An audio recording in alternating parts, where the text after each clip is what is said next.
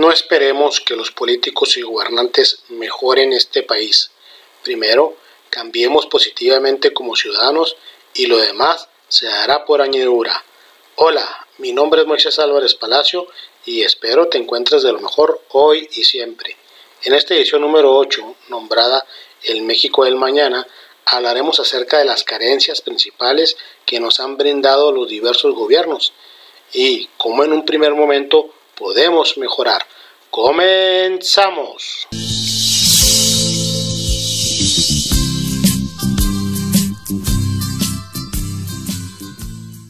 En cada proceso electoral, los diversos candidatos manifiestan propuestas encaminadas a mejorar principalmente la salud, la seguridad y la educación. Sin embargo, cuando llegan al poder incumplen con esas promesas y cada vez es más notoria la eficiencia en esos rubros que salen a flote gracias a los buenos colaboradores que pertenecen a esas instituciones como lo son los cuerpos policíacos, los doctores, los enfermeros y los maestros, en donde en ocasiones les toca poner de sus propios recursos financieros para poder operar eficiente y eficazmente.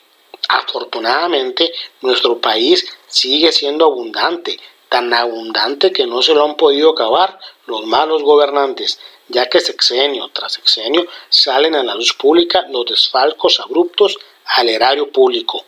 Si queremos un México próspero, en donde los ciudadanos podamos gozar de este país sin el temor de ser asaltados, secuestrados, en donde los niños, niñas y mujeres no desaparezcan, no los violen, en donde no estemos preocupados por la falta de atención médica y de medicamentos, en donde nuestros niños, adolescentes y jóvenes reciban una educación pública de calidad y no sufran por la falta de materiales didácticos, de infraestructura y en algunos casos de personal docente.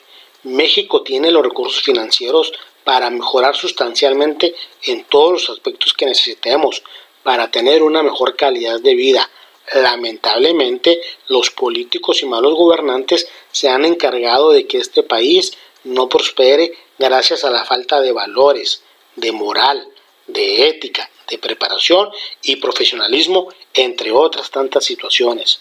Por lo pronto, el primer paso para mejorar este país es con la educación en casa, en donde desde el núcleo familiar formemos ciudadanos con valores, actitudes, habilidades, destrezas, conocimientos, además por supuesto con una moral y ética que les permita comportarse de una forma pertinente, eficaz y eficiente. Y en el futuro, cuando a algunos de ellos les toque ser los candidatos y posteriormente los gobernantes, lo hagan desde esa formación integral que les permita transformar de manera positiva este país. Porque ya está comprobado que los gobernantes del pasado y del presente no han podido o no han querido mejorar este país. Ojalá el tiempo nos permita ver esa transformación que muchos añoramos, aunque se ve muy difícil, ya que pareciera que la corrupción es parte de la genética mexicana.